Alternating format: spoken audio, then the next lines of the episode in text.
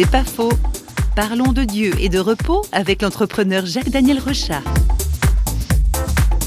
Si on presse la révélation biblique comme un fruit, qu'est-ce qui sort? Eh bien, c'est une extraordinaire démonstration de l'amour de Dieu pour les hommes, avec un désir qui vive bien, de manière harmonieuse. Dans la Bible, la notion euh, que moi je trouve excellente, qu'est-ce que Dieu demande? Il demande aux hommes de se reposer. Alors que le peuple juif avait été esclave, être esclave, c'est travailler 7 jours sur 7 sans s'arrêter, etc. Et puis l'ordre que Dieu donne, c'est non, tu vas te reposer, tu vas prendre du bon temps, tu vas t'arrêter, tu vas pas te laisser contrôler par le monde qui passe, par son agitation, par les, les oppressions même économiques, etc.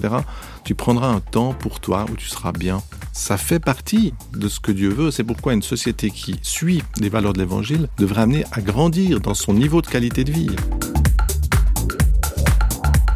C'est pas faux, vous a été proposé par Parole.fm.